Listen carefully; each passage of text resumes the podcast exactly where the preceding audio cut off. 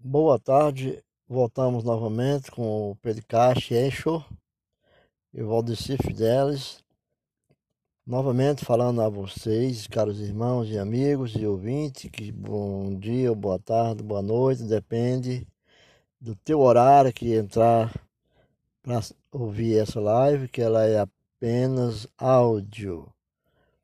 E esse áudio hoje eu tenho falado nos últimos dias, no parte 1, parte 2, parte 3 da teologia é, sistemática, mas voltada mais para a cosmovisão. É espécie de uma grade é, curricular de, de ensino a líderes religiosos, pregadores e pastoral. Então, é um resumo manual, praticamente, fazemos assim, através de livro, através da Bíblia, né? Através da Bíblia. O resumo é, tem que ser feito através da Bíblia. Vocês vão ouvindo e vão pesquisar. É, de que pode servir de base para sermões, palestras, estudos e ministrações tendo como escopo o, o reger o pastor ou o pregador, o líder, ao terreno fértil de assuntos relacionados ao aperfeiçoamento cristão, da igreja cristã. Deparamos com uma ampla necessidade de informações hoje de informações bíblicas por parte dos, é, dos membros e congregados em diversas igrejas. A gente tem observado que eles aspiram por conhecimentos. Não estamos supondo a negligência de obreiro, mas confiando. E com certeza confiamos que é fundamental. Isso que está propondo, mostrando através de áudio, que o obreiro saiba o que comunicar e como se comunicar, como se apresentar né, diante da sua igreja, diante do nosso Senhor Jesus Cristo. Conselho do apóstolo Paulo ao João Timóteo, que também era um pastor, né, filho adotivo, filho espiritual de Paulo, ele diz que a Timóteo é oportuno que pregues a palavra, insista a todo tempo, insista a tempo e fora de tempo. Redáguas, repreenda, exorte com toda a longanimidade e doutrina porque virá tempo em que não sofrerão a sã doutrina. Mas tendo comichão nos ouvidos, amontoarão para si doutores conforme as suas próprias concupiscências. O seu próprio desejo carnal, que é a concupiscências é o seu próprio desejo carnal. Nós estamos falando do desejo espiritual, ele fala aqui. E desviarão os ouvidos da verdade, voltando às fábulas, aquilo que é fascinante.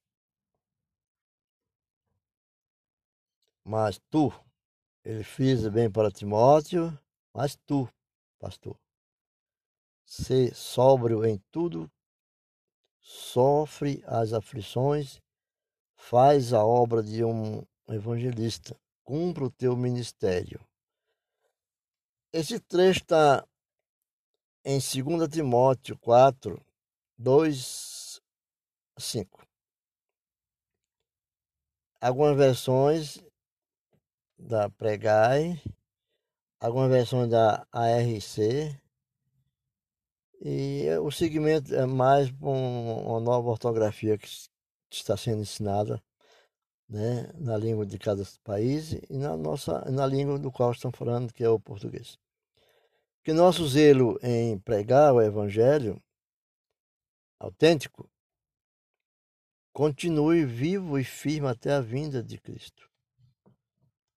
Assim diz, né, 1 Timóteo 1 e 3.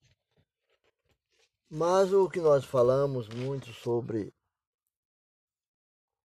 a morte de Cristo, que é no, que nos deu a certeza da salvação,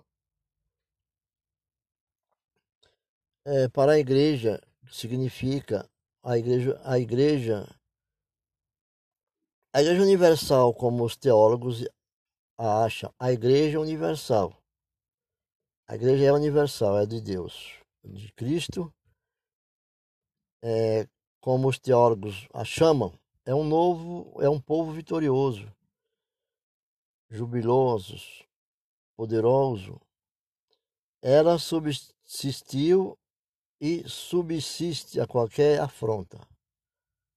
A igreja verdadeira. Ninguém é capaz de parar esse povo. Mas quem é a igreja? Quem é a igreja?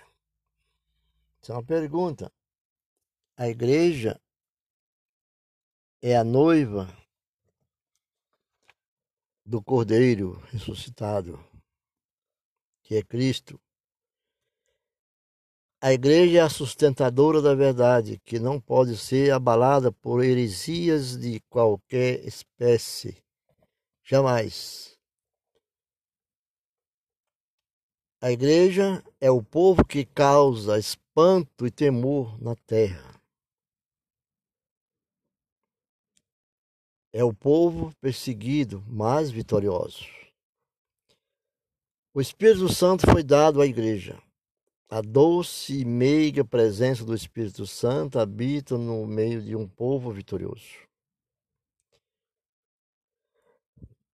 No Calvário, a igreja foi gerada. No Pentecoste, No Pentecostes, a igreja nasceu em meio ao fogo. Lembra da passagem lá em Pedro que fala muito sobre isso? Fogo do Espírito. Em meio ao clamor de línguas estranhas, diz, né? As, em Sagrada Escritura falam. Na pregação de Pedro, ela gerou três mil almas para Jesus, para Deus. Além de todos que já haviam crido em Jesus na ocasião do seu ministério. A igreja não deve ser apenas um grupo ou uma multidão de pessoas reunidas, limitadas aos blocos de tijolos, às edificações chamamos de templo, mas um povo santo agregado à vida do Espírito, a vida do Espírito em Jesus. Este povo deve viver a glória de ser separados para a exclusividade e adoração a Jesus e ao Senhor. A morte de Jesus nos leva ao lugar santíssimo do tabernáculo eterno, onde recebemos o perdão e restauração. Não podemos esquecer também que este povo tem responsabilidade. Tem a responsabilidade de a anunciar a salvação através do Calvário que ela mesma experimentou. A igreja experimentou, que era Cristo, de vencer as obras das trevas, temos que lutar contra a escuridão, a falta dessa luz que Jesus é a luz do mundo, de sustentar e encaminhar os novos convertidos ao caminho da bênção, da felicidade, a ao caminho da salvação, da vitória, assim como os hebreus foram encaminhados através de Deus, na pessoa de Moisés, é de, de glorificar ao Senhor em suas obras, agradecer todos os momentos, aquilo de bons que está acontecendo, aquele que está agradecendo a obra do Senhor, de fazer conhecido nosso Senhor Jesus Cristo a todas as nações, como diz Mateus 28, 19 e Marcos também fala, de aguardar o retorno triunfal de Cristo sobre a vigilante né, casa. A vigilante é, atenção e cuidado com aquilo que fazemos, devemos estar preparados para a volta do Cristo triunfal. Como igreja, não podemos deixar de assumir a vitória que Cristo conquistou na cruz. O que a morte de Jesus significa para o diabo? Porque o diabo é a coisa que mais nos afronta. E a maioria dos pregadores fala sobre os malefícios do inimigo. E muitas pessoas vêm temendo, vêm por medo, mas não devemos vir por medo, vir por amor a Cristo. No Calvário, para o diabo, o que significa no Calvário, o poder maléfico do inimigo sobre a humanidade foi subjugada por Jesus uma coisa precisa entender, que apesar de derrota, da derrota do diabo, a humanidade tem toda a liberdade para fazer o bem e o mal. Mas o inimigo também não tem poder sobre a igreja de Cristo. Ele não tem poder sobre a igreja de Cristo. Muitos dizem, o diabo sabe tudo, mas não sabe tudo. Sobre a igreja de Cristo, ele não tem poder. Com o sacrifício de Jesus, de Cristo no Calvário, estava decretada a derrota final do inimigo nos fins dos tempos. E esses fins dos tempos que se aproximam.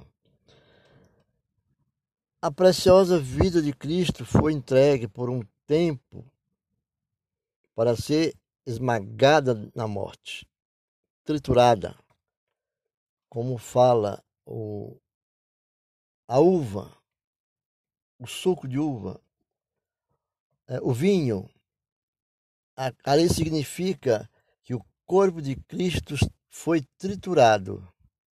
Quando ele falava sobre a videira, sobre o odre, vinho novo em odres velhos, que o vinho, o vinho significa a trituração do corpo de Cristo no Calvário, derramou seu sangue, vinho vivo, para que nos bebesse desse vinho e comesse da sua carne, como é dada na Santa Ceia. A preciosa vida de Cristo foi assim. Mas isso não não, não representava alegria para o diabo. Para o diabo, ele fez de tudo para que Cristo não morresse. Já havia interesse. Como alguns imaginam. Porém, significa vitória. Ficamos por aqui, depois vamos falar, porque ele morreu para vencer o inimigo e suas obras. Fica com Deus e obrigado. Até a próxima live. É, que nós trazemos mais a palavra do Senhor. Deus abençoe.